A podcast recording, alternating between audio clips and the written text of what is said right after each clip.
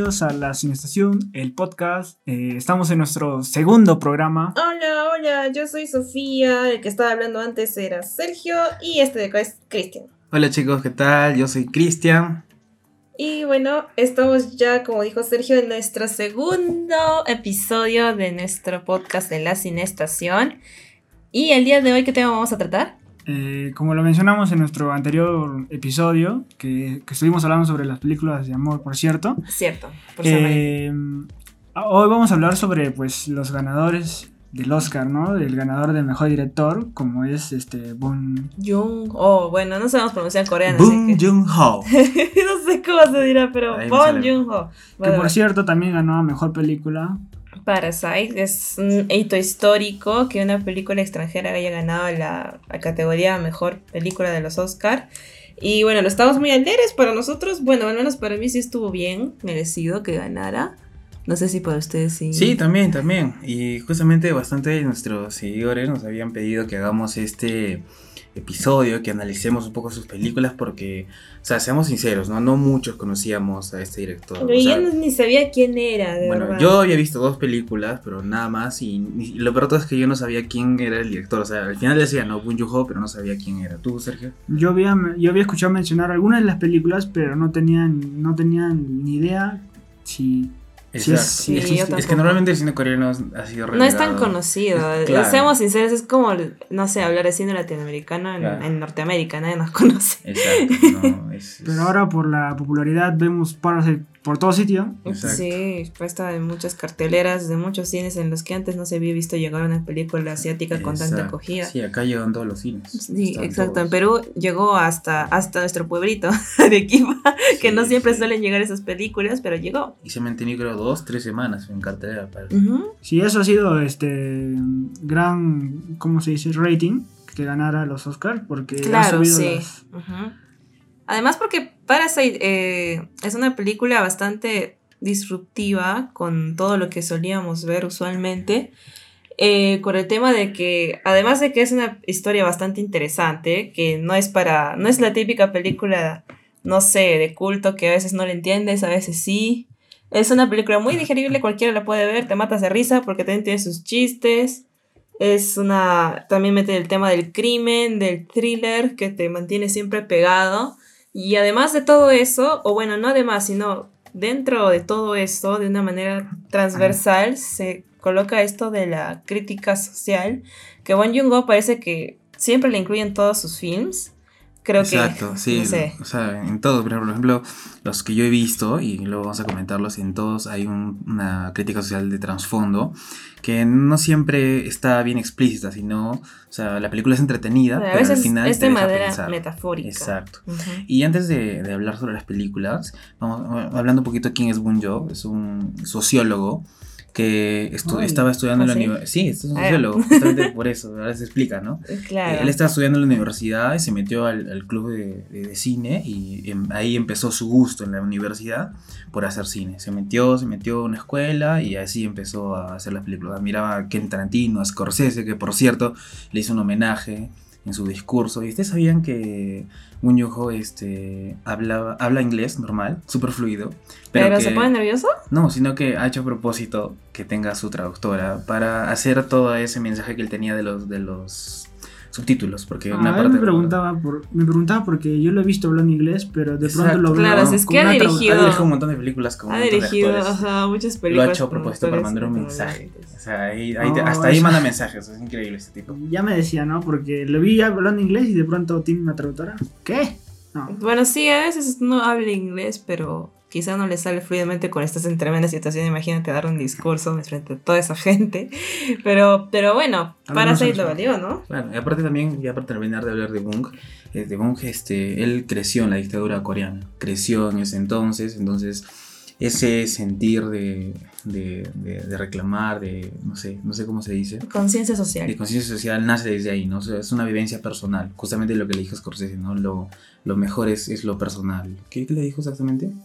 Scorsese en, que, Bueno, lo, creo que lo, dijo... Lo personal es, es Lo más creativo. es lo más creativo, exacto. Ah. Entonces, de ahí nace toda esta cinematografía y mensaje social que tienen sus películas. Bueno, ahora vamos a empezar haciendo un recuento o análisis. De algunas de las películas que nos hemos puesto como meta ver de Bong Joon-ho y lo hemos logrado y vamos a contarles un poco de, de qué va estas películas y lo que nos ha parecido lo más interesante de estas. Sí, son, Y bueno, son seis películas. Sí, y vamos Es- a, bueno, a pasarle primero la razón de todo esto, que es Parasite. Parasite, vamos a hablar de Parasite. Ya listo. Parasite, bueno, a estas alturas ya mucha gente la ha visto, pero por los por si es que todavía no las no has tenido la oportunidad de verla, Parasite es una mezcla entre un film, film de de thriller, un poco de crimen, un poco de no mucho de comedia, que habla de básicamente dos familias, una familia de posición económica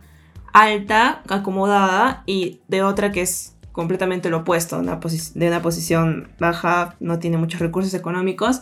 Y esta familia lo que hace para sobrevivir es tratar de inmiscuirse y apropiarse de muchos aspectos de la vida de la otra familia rica.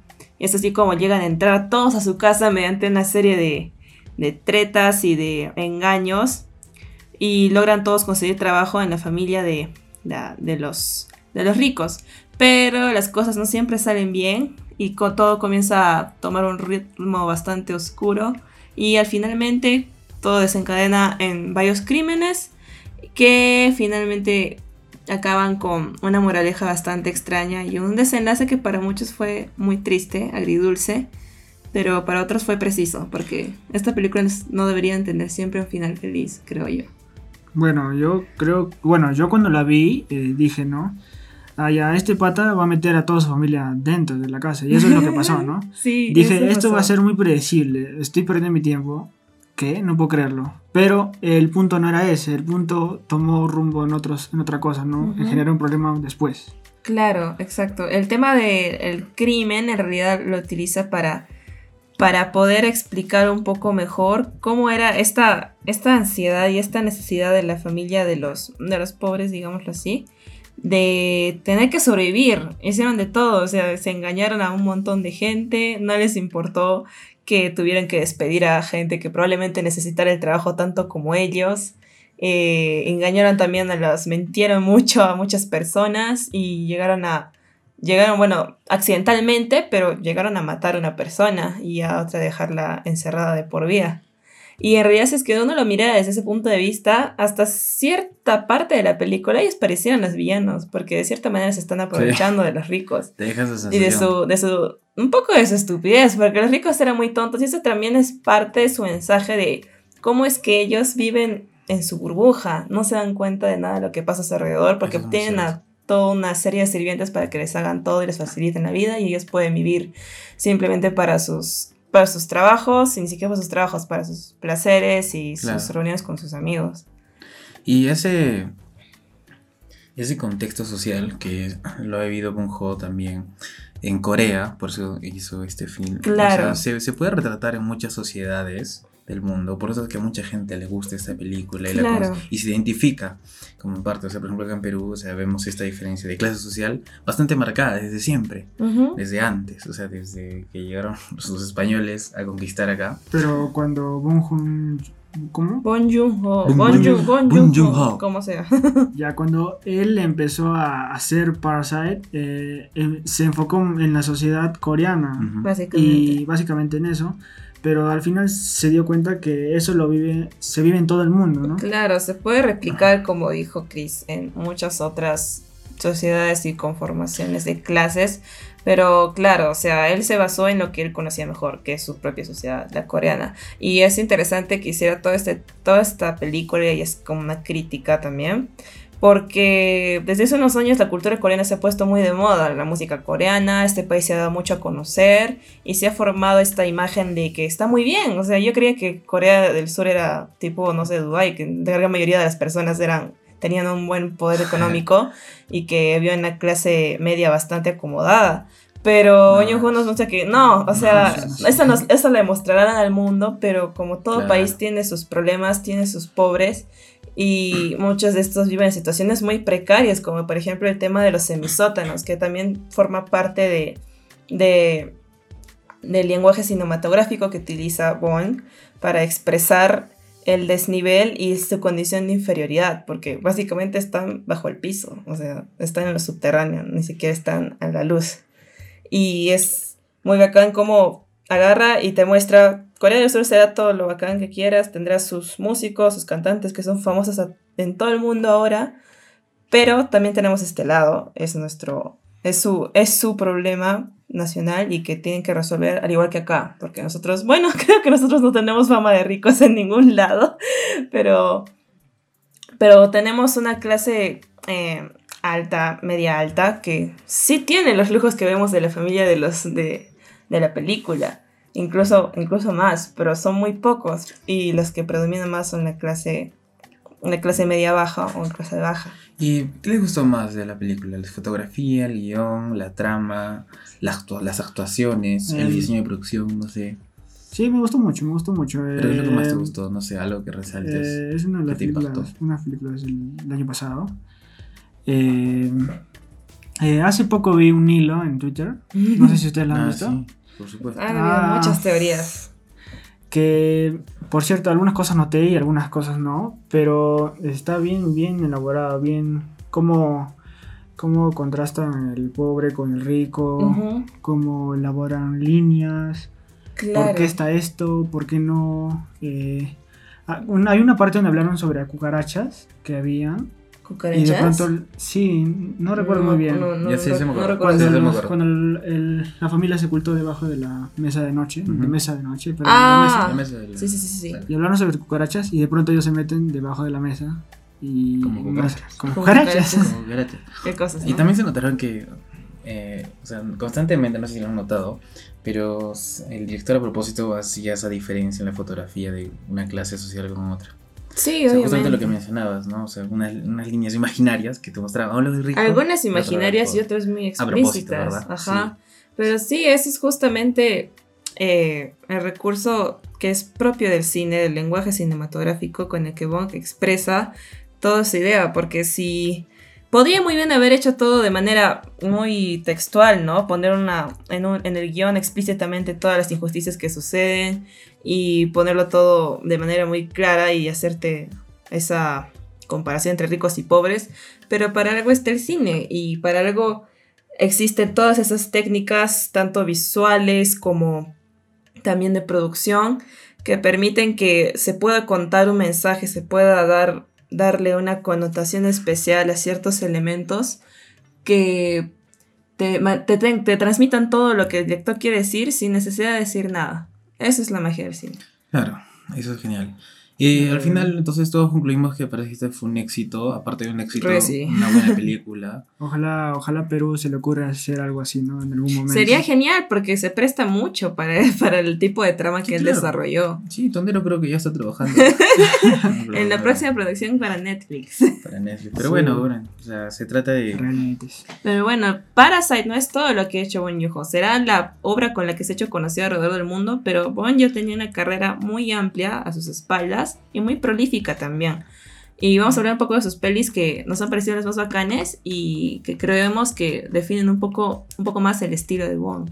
Claro, antes no conocíamos a Bong, pero eh, ya había hecho buenas películas antes y eso lo, lo, lo está demo- lo ha demostrado mucho en sus, por ejemplo, en la que les voy a contar, ¿Cuál? eh, El huésped o, ah, The The Host. Host. o The Host, que también que la encontramos en Netflix, por, por cierto. Ah, está en Netflix. para también. Latinoamérica. Sí, esa y ya también está en Netflix. Creo que en The Host actúa el... el- Claro, el mismo que hace de papá, que es este Song.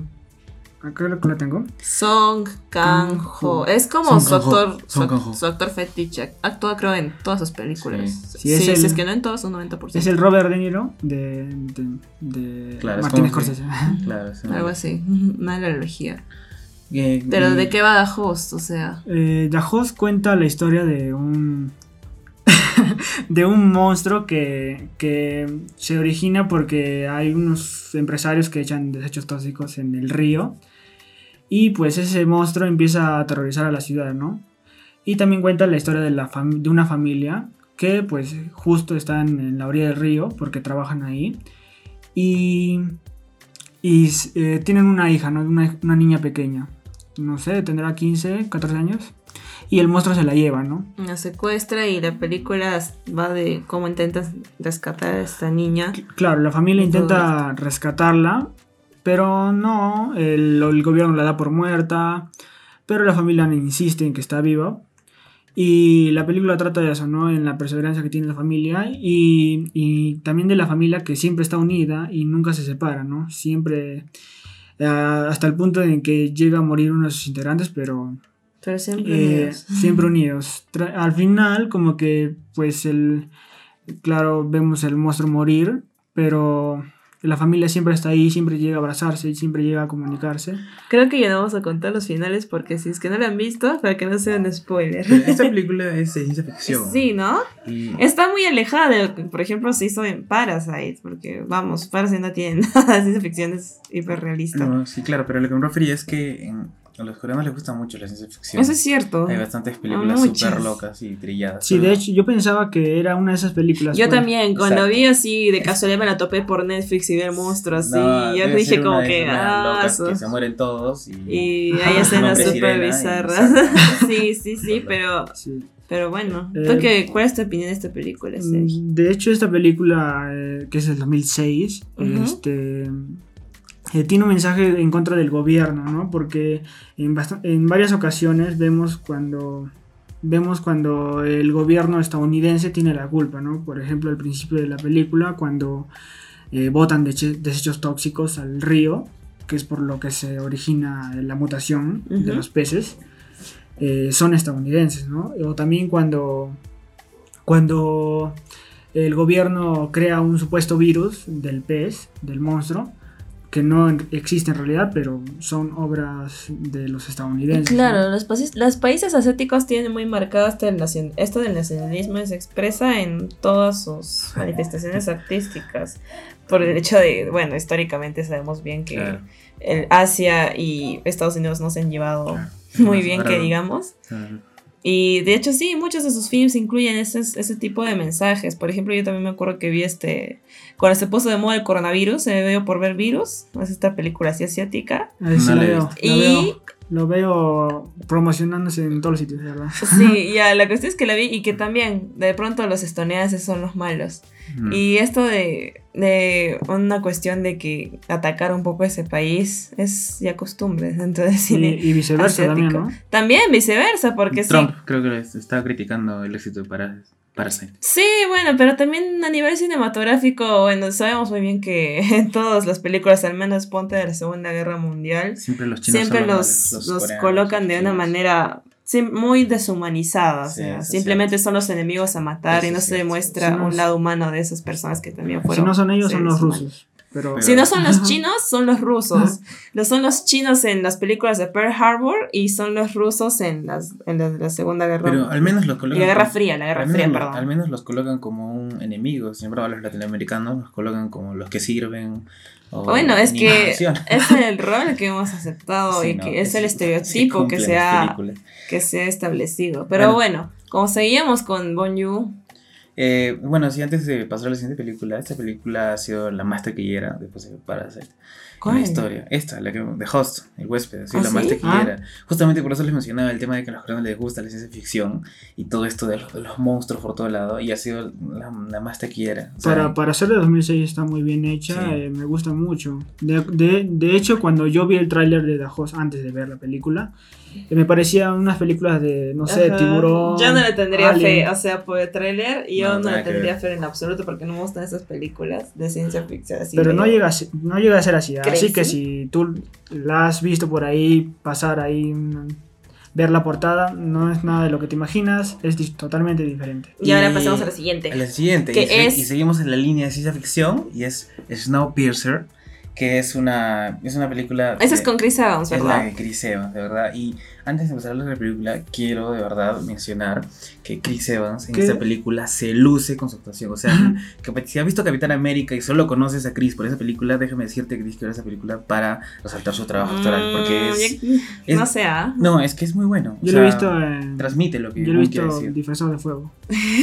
Bueno, también. Yo no tengo mucha fe a Chris Evans, pero Eh, bueno, Bueno, sería bueno. cuestión de ver. Eh, y esta película película está basada en una novela gráfica francesa que Bunge estaba en una librería, así, súper independiente, y agarró la novela y se la empezó a leer. Y se la leyó así en un rato, parado. Inmediatamente agarró, llamó a su productor y le dijo, tenemos que hacer una película basada en esto. Y así empezó la historia de esta película. Y ha sido la película que... ¿Y de qué va la película? ha sido la película que ha ganado, este, mejor dicho, que ha recaudado más millones. Mejor dicho, que ha necesitado muchos millones para realizarse. La más cara en la historia de Corea. Y esta película se trata de este, un experimento que sale mal y toda la, el, mundo entero se, se, regresa a la edad glacial. Exacto. Y luego pasa años, 2031, y resulta que toda la humanidad que ha sobrevivido está dentro de un tren. Un tren que transita por un ferrocarril y que da la vuelta al mundo y da la vuelta y da la vuelta en un ciclo sin fin. Y dentro de ese ferrocarril, que están los sobrevivientes, este, están en la parte de atrás de los vagones están la gente pobre, la gente miserable entre comillas, y adelante están los ricos. Hasta que aparece Chris Evans, Curtis en este caso, que decide cambiar todo y decide llegar al vagón número uno. O sea, el pobre. Exacto. O sea, él está en el lado pobre y quiere llegar al, vagón de los ricos. Eso sería como una interesante metáfora sobre la movilidad social. ¿Con qué objetivo? El, su objetivo era cambiar todo. Él quería saber qué es lo que estaba pasando, quería saber cómo funcionaba todo este esta, si se puede decir, esta cárcel, porque todo está en una cárcel. Y, y, él, bueno, la cosa es que pasa un montón de vagones, cada, la fotografía también se ve reflejada ahí porque cada vagón va aumentando la iluminación, va aumentando el ritmo de la película, se encuentra con un montón de personajes. No y, al y al final no, se lo voy a contar, es un final demasiado abierto. No spoilers. Pero lo que rescato de esta película es la fotografía y cómo te convierte en una historia este, de acción, es una historia de drama. Y aparte de eso, también el reparto que tiene esta película es increíble porque no solo tiene bueno, a Chris Evans, que no sé si a muchos les gustará, pero tiene a Octavia Spencer, que hace poco ganó el Oscar, y a Tilda Swinton, que es una actriz camaleónica, que de verdad, si tú la ves en esta película, ni, o sea, no parece que sea ella. Como siempre, Tilda en todas sus películas. Actúa, actúa de mala nuevamente, pero de verdad ella le da mucha esencia a ese lado eh, de la película, ¿no? Y este. Bueno, o sea. Bien, sí, muy bien. Es, es, un, es, una excelente película. Y lo peor todo es que mm. la ciencia ficción solo la han utilizado como que. Para que la película sea entretenida. Como una excusa para poder meter una trama mucho más interesante. El mensaje social que te mete al final es, es, es interesante, de verdad. O sea, tienen que verla. De verdad me, me voy a regalar por contarles el final, pero mejor les dejo que, a que la miren ustedes. Miren, miren. ¿Cómo se llama? Snowpiercer. Eh, Snowpiercer. O como dirían los españoles, el rompenieves. Así está traducida. Y en Latinoamérica, el expreso del miedo. sí, el expreso del miedo. siempre, siempre cambian los nombres. ¿no? Paltas. Por si acaso, paltas en Perú significa, no sé, qué, qué vergüenza o, algo así como qué extraño. En fin. Eh, ahora vamos a pasar con la siguiente peli que también nos pareció muy bacán y que de hecho es considerada, era considerada la obra maestra de Bong Joon-ho antes de Parasite. Y esta es Memories of Murder o eh, Memorias de un asesinato. Eh, lo, bacán de esa peli es que está basada en hechos de la vida real. Eh, no sé que eso es una película de terror, pero no, esto es un, thriller, una película de drama policíaco que va básicamente de la historia de de dos detectives. Bueno, en realidad son tres, pero uno no cuenta tanto como detectives, sino es como el matón. Pero es un, un par de detectives que inicialmente llevan el caso. Eh, uno de los cuales es Song Kang-ho, que es, como ya dijimos, el, actor que aparece en todas las pelis de Bond. Eh, y posteriormente se le une eh, otro detective que llega de Seúl, que es como que el personaje serio y realmente interesado en descubrir todo lo, toda la trama del asesinato. Ah, bueno, de los asesinatos que todavía no he contado. Pero en fin, la película se trata de buscar a un asesino, que, un, asesino y un violador, porque el, en el inicio de la película y a lo largo de toda esta se van descubriendo cadáveres de mujeres que han sido abusadas sexualmente. Y todo el mundo, todo, todos en el pequeño pueblo donde sucede todo esto, no es en la capital, sucede en un lugar más rural. Eh, pero sucede en Corea. Ajá, exacto, sucede en Corea. Todo esto eh, comienza a poner patas arriba, todo ese pequeño pueblito. Y también comienza a tener más, eh, un poco, y comienza a expandirse un poco más a, todo el otro, a todo el país de coreano, que se comienza a interesar poco a poco por esos asesinatos que no cesaban. Y lo interesante es que, bueno, la, toda la película gira en torno a quién es el asesino y encontrar el asesino.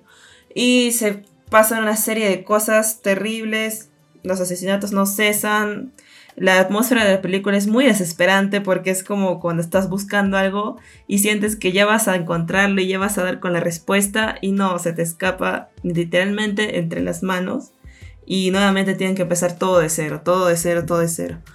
Y bueno, el final es uno de los más impactantes que he visto, eh, a decir verdad. No lo vamos a contar, obviamente, para que lo vean.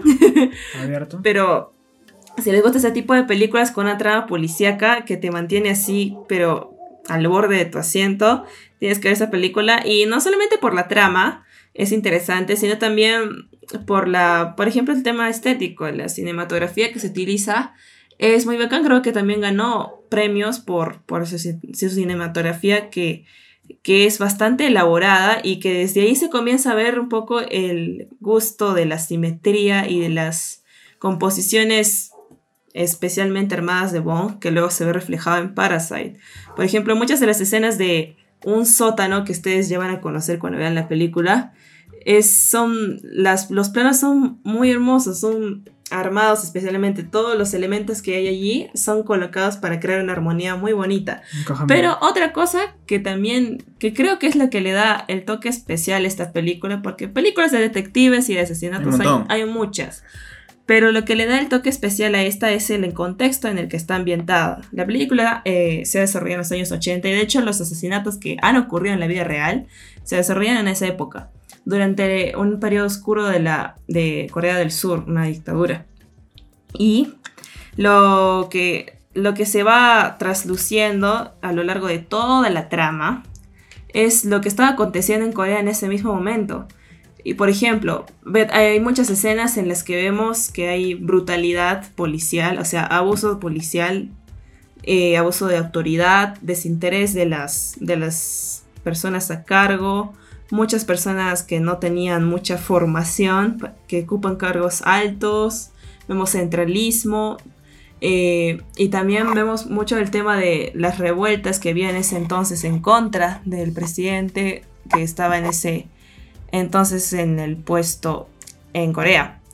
Y de hecho en el se, se menciona específicamente, es explícitamente, perdón, las, las huelgas, las marchas en las que los propios protagonistas de la película participaban, bueno, como eran los policías, participaban y se dejaba traslucir que en realidad esos protagonistas con los que uno desarrolla empatía no eran nada buenos, en realidad eran, si es que uno lo pusiera en otro contexto y los viera desde otro ángulo, eran, eran los malvados de la historia y tenían muchas cosas que se, se deberían, no deberían haber pasado.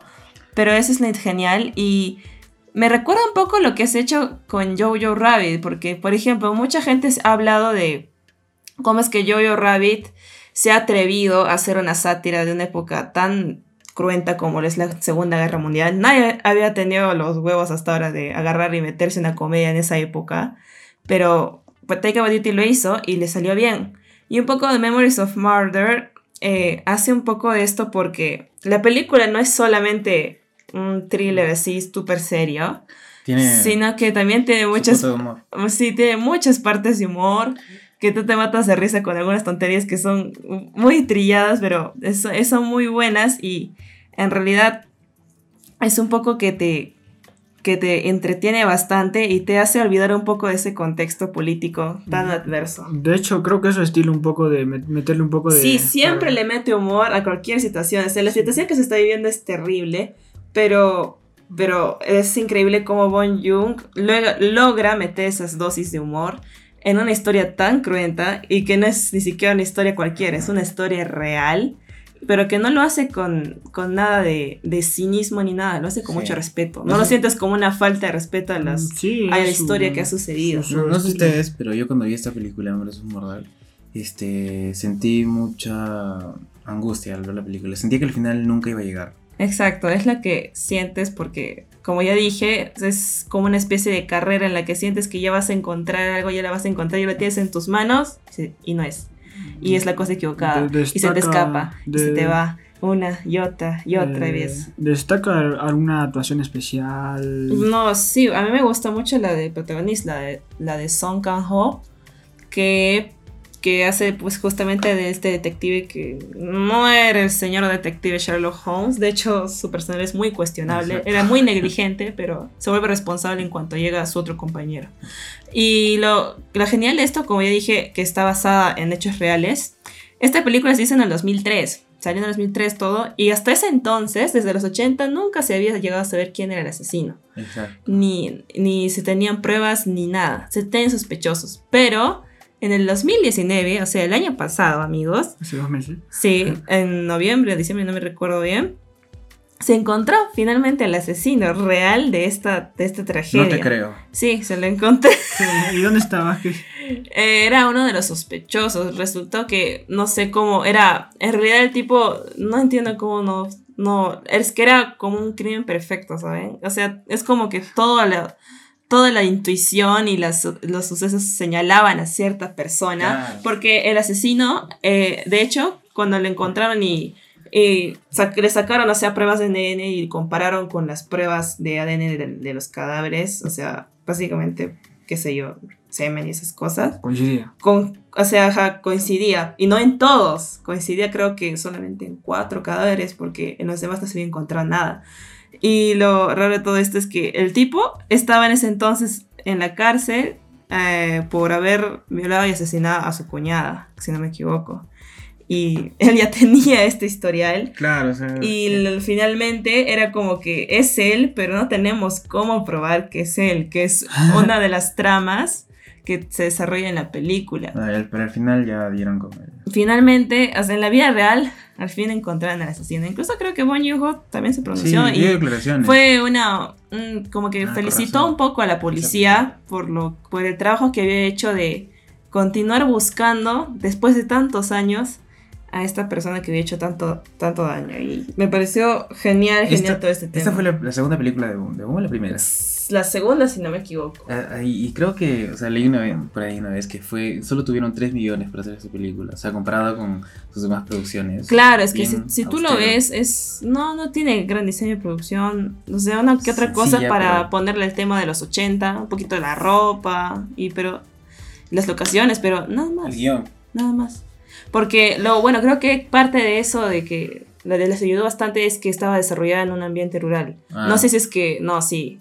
No sé si es que fue a propósito, pero que imagínate desarrollar eso en Seúl. O sea, tienes que reconstruir toda una ciudad ochentera y ponerla ahí te cuesta un montón de No, plata. la Pero en rural, los árboles Ah. no cambian. Ah, los árboles sí, han sido los lo mismos mismo. hace cientos de años. Excelente. Pero esa es una de las películas que no, no ha utilizado mucho en la ficción como en otras.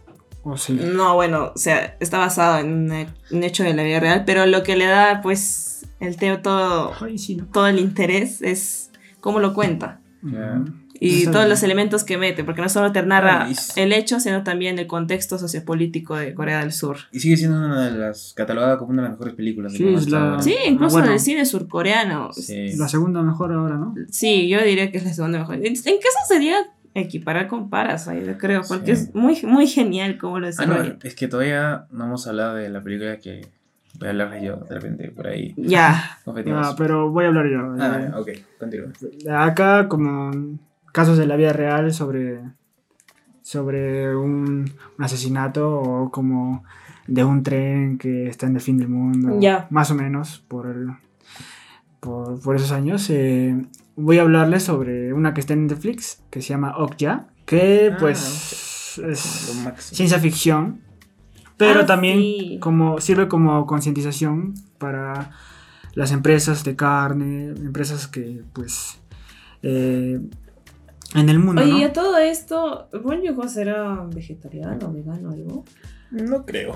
No O sé. tal, vez, tal vez sí, tal vez sí. Sí, leí, leí que, que después de hacer esta película, o, o haciendo esta película, se volvió vegano unos No. cuantos meses, solo unos cuantos meses. Ah, su- Y luego critican el post que hicimos de si ves soya te vuelves vegano. Y ves, si Bunjo se volvió, se volvió vegano, ¿por qué nosotros no? Es más, ella está empezando a dejar de comer carne. Bueno, este, Ah, cuen- pero es mucho más difícil. dejar de comer cuen- cuéntanos Sí. más o menos de cómo va esta Eh, peli. Eh, Okja empieza sobre una empresa grande y famosa de, de carne que pues liderada por Tilda Sw- Swinton, Swinton, que es la prácticamente la mala de la película. ¿Y después qué pasa? ¿Y te olvidaste? Sí. Ah, Bueno, este, lo que yo me acuerdo de, de, de, de, es que, este... No, ya me acordé, ya me acordé. Ya, trata sobre una. sobre la empresa que ha creado super cerdos. Lapsus Que, es- son, pues, este. unos cerdos eh, en tamaños de hipopótamos, más o menos. Mm, Claro, en realidad fueron creados ba- basados en los manatís. No sé si no he visto manatís. Sí, sí, sí, sí. Ya. De Ah, hecho, bueno, Una combinación rara en todo eso. son- están La cosa es que son, son muy modificados, son transgénicos e incluso tienen un chip en la oreja, un chip grande. El, el dilema es cuando pues este, hacen un concurso, hacen un concurso eh, para criar a los, a los super cerdos y pues el ganador será presentado en Nueva York, ¿no? Eh, Pero lo que no sabía la niña era que. el dilema es que cuando le dan al super cerdo a una niña es cuando, cuando lo cría, pasan años y después se lo quita, ¿no? La niña no quiere perder a su mascota o a su mejor amigo porque los super cerdos son animales inteligentes, Oh, qué animales pena. racionales que piensan. El dilema es que, pues, este, al final de cuentas, este, hay, hay un ciertas, este, ciertos problemas que pasan con la empresa y la niña quiere acudir pues al, al rescate de su mascota, ¿no? Y pues este lo logrará. No sé. A ver, man. No, no cuentes el final, no el final. Esta es la primera película que trabaja Boom con Netflix. Porque creo sí, que... sí, sí, sí, sí, sí. o- Sí, o es, es la película que más he escuchado de, de este director. Sí, hasta que se pase. Sí, yo también es una de las más Okja. conocidas. Sí. Todo Bueno, se sí. revuela también porque también decían que era muy buena. Yo no la pude ver así cuando salió. Pero todo que es casi más re- ay, casi muy realista a lo que pasa en realidad, ¿no? Menos el super cerdo, claro. Pero porque el ¿Quién sabe director, si puede pasar de Joon-ho, Tanto. eh, Quizá en la actualidad. leí que él visitó ciertos lugares donde matan las, a, la- a los Ah, los mataderos. los mataderos donde Oh, hay matan vacas y lo que él mencionaba pues era que, que las vacas hacían su fila para pues ingresar no al, al final de su vida Qué horrible. y el dilema era que todo todo se usaba para todo incluso las heces de las vacas no, se No, perdían no siempre se usaban para algo ¿Qué? ¿Por qué? ¿Para qué? no sé pero él, Abono. él decía eso Él decía que lo único que no se usaba eh, eran los los chillidos de las vacas cuando las mataban Oh, no, ¿No? puedo creer. O sea, Pero todo, todo, todo lo que hay en la vaca, incluido las heces, servían para algo. Y, Mm. y entonces es por eso que él pues, se vuelve vegano unos cuantos meses. y no, yo no aguanto ya Y- comerse su sushi. Bueno, Bung se inspiró haciendo esta película, como siempre, por las historias de las películas de Bung. Él estaba manejando por la carretera, vio un animal que estaba en los arbustos, que casi lo Un super atropella. cerdo. Que casi lo Eh. atropella. No, fue un chiquitito. ¿no? Inmediatamente ahí agarró, se le ocurrió y dijo, voy a hacer una película sobre esto. Obviamente Sobre la- un super cerdo y se le ocurrió todo. Es que de verdad. Pepe, que tipo estaba es- esto fumando, Es eh. increíble. Ah, y ya para pasar a la siguiente película, este, si alguno es fan de Martle la Llorona de Harry Potter. ¿Cómo? bueno, eh, Martle la Llorona. Myrtle la llorona. Myrtle, Ah, claro. ya, ya. Ap- La cámara, la la actriz. ¿Qué? la actriz aparece en la Ah, película. sí. Te apuesto que ni te vas a dar cuenta quién es. Claro, de estar vieja ya. Claro. Es, Jennifer es el personaje, así que si no la has visto, tienes que mirarla. ¿Quién es Jennifer? Nadie. Nadie, no te preocupes. Tiene- que ver, cuando tiene la- que ver la cuando la película. mires, cuando la mires. Eh. De hecho, dentro de la película, como es, es este sucede en Corea y también en Nueva York, hay varios nombres pues en coreano, ¿no? Y son difíciles de pronunciar. Y pues, Como nosotros como- sufrimos Pero- pronunciando nombres coreanos. Eh, ¿Ustedes han visto la escena post de esta película? No, no he visto la película. Sí, pero la no lo voy a mencionar. Ah, pero que en ese post que te hace. Ay, pero no seas, la- pues. la segunda parte. Nada más voy a decir eso. Tenemos que, tenemos que. No, no, no. Bueno, y vamos Ahorramos y spoilers. ahora vamos a No, hablar de, no de, de Mother. Eh, es la La de película. Aronofsky. No, no, esa no. Después de todas las películas que se llaman Mother, viene, Viene esta. otra vez Mother, pero en coreano. yeah. Que no me acuerdo cómo se pronuncia. No, Ya, esta película tiene la misma tiene la misma película, la misma película, la misma ¿Cómo? premisa que Memories of Murder. Murder. Ya. Ah, Este, porque también es un eh, De un asesinato. Exacto, thriller policíaco, esa presión, ese, ese, ese crecimiento en cuanto a trama. Y trata de una. trata del amor que tiene una madre hacia su hijo. Su hijo tiene problemas mentales. Y su hijo, entre comillas, se le acusa de cometer un asesinato. Exacto. Entonces lo que va a hacer la madre es agarrar y probar la inocencia de su hijo porque ella está completamente segura de que su hijo no lo ha cometido. ¿Será? Y- ¿Será? No, lo interesante de esta película es cómo esa relación rara y muy apegada que tiene la madre con el hijo, o sea, se lleva hasta el extremo. La madre llega hasta el extremo de, no les voy a decir que lo que hace, pero llega hasta ese extremo para poder probar la inocencia de su hijo. Y lo más impresionante es el final, bueno, el, el desenlace que se da con la película porque te deja con una sensación de no saber si aplaudir lo que hace la mamá por su hijo o dejarte pensar que a veces el, el amor entre, entre las familias, el amor de la madre y su hijo no siempre... Es un poco ciego. ¿no? Exacto, es ciego porque en vez de ver por el lado de la justicia, a veces uno se deja llevar por esos sentimientos, ¿no? Pero básicamente, este, no se basa en hechos reales, pero, Pero, pero por ahí se escucha- no, eso no es, no es confirmado, pero escuché rumores que se basó en él en su relación ¿quién sabe? con su madre, pero incluso su madre contaron algunos meses que la entrevistaron y No dijeron que su madre, Ah, su luego, de madre, ver la, ¿qué de- luego de ver la película se quedó como que no quería hablar, o sea, fue, Soy todo, yo, fue todo un Soy, show. ah, ah, soy yo, Soy yo. Es de verdad im- impresionante cómo, cómo, cómo contó esta historia, ¿no?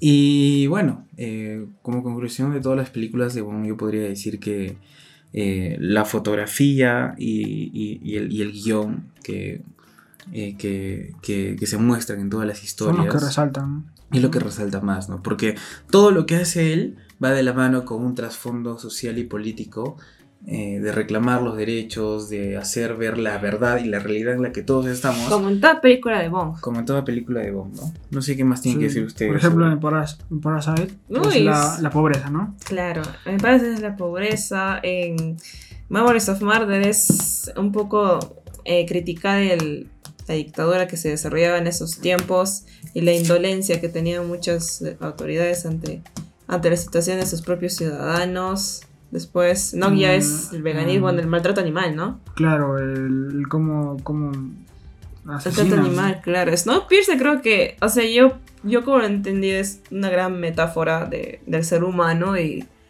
y de nuestro, de que, cuál es nuestro poder sobre, sobre el mundo en el que vivimos. En Dajos más o menos es eh, cómo el gobierno ejerce fuerza para controlar a las masas, Ujú. así tenga que mentir, ¿no? Claro, es lo que se hace Y, mucho, y- mucho. y la unión de la familia. Y también la cuota de humor que siempre ponen en todas sus películas. Exacto, ¿no? esa es una, esa es una constante de buen del Claro, cine de por, por más que, por ejemplo, en, en The Host esté pasando lo más dramático, lo peor, eh, siempre va a haber un chiste, algo que suceda que pues Sí. suavice un poco las cosas, ¿no? Y por ejemplo, yo de Memories of Murder me quedó, muy- se me quedó mucho que eh, había un detective que metía unas patadas, pero tipo Bruce Lee, que de verdad se, se levantaba totalmente el piso y te daba una patada, pero brutal, pero lo hacía de una manera muy graciosa. Sí. Y eso, tú podías estar en la- una parte demasiado suspense que te estabas que te morías para saber, ya, güey, quiero saber qué pasa. Pero no, te metía su patada y te... A mí al menos yo me mataba de la risa. Pero no todas le han salido bien, porque yo vi una escena en Mother que parecía una escena de Shaolin Soccer. ¿Cómo? Una escena de Shaolin Soccer. ¿Qué es eso? ¿No has visto Shaolin Soccer? No. Sí, No. No me digas que nadie ha visto Shaolin Soccer. Bueno, este. ¿Es de bueno. Marvel? No, ya no se, no se preocupen. Los que nos escuchan me van a entender lo que estoy hablando. Así que hay una escena de Shaolin Soccer, así de un humor un poco estúpido, se puede decir. Y la verdad que. ¿Pero de qué? ¿De- de- no, no se preocupen. Los, los que nos escuchan nos van, nos van a entender. Y este. Bueno, ¿qué más se puede decir de este, de, de este director? Que nada, vean todas las películas que de, hemos, de las que hemos hablado en este pequeño podcast. Es que no han visto varias de ellas. Las recomendamos a todos por igual. Y nada, esperamos que al siguiente episodio la pasen muy bien. Así como lo han pasado ahora, Sí, estoy segura. Vamos, vamos a hablar en el próximo episodio de. De... A ver, ¿qué, qué puede ser, no? Tenemos acá... ciertas platillas. Algo que también, este, también nos escribieron para que hagamos. que Nuestros sobre- fans. sobre nuestros pocos fans. Era sobre los live action que ahora se ha puesto de moda. Los bastante, live action. Y que hasta cierto punto ya hartó un poco. Hartó bastante. Pero Adelanta- vale la pena. adelantando cosas que obviamente ya todos lo tienen en su cabeza, es que ya Claro. Vale es la demasiado. pena hacer live actions. Y, y también rescatar los que sí han sido buenos y los que pueden ser muy buenos. live No se pierdan el próximo episodio de La Sin Estación. Y hasta aquí hemos llegado Cristian, Sergio y quien les habla, Sofi. Eh, espero que les hayan entretenido, les haya gustado y pues es- nos esperen en el tercer episodio que vamos a hablar sobre pues estas películas que de Disney prácticamente. Que, Generalmente. Y bueno chicos, esto es todo. Muchas gracias. Me despido. Soy Cristian y gracias por escucharnos. Soy Sergio y nos vemos en la próxima. Soy Sofi. Chao, chao.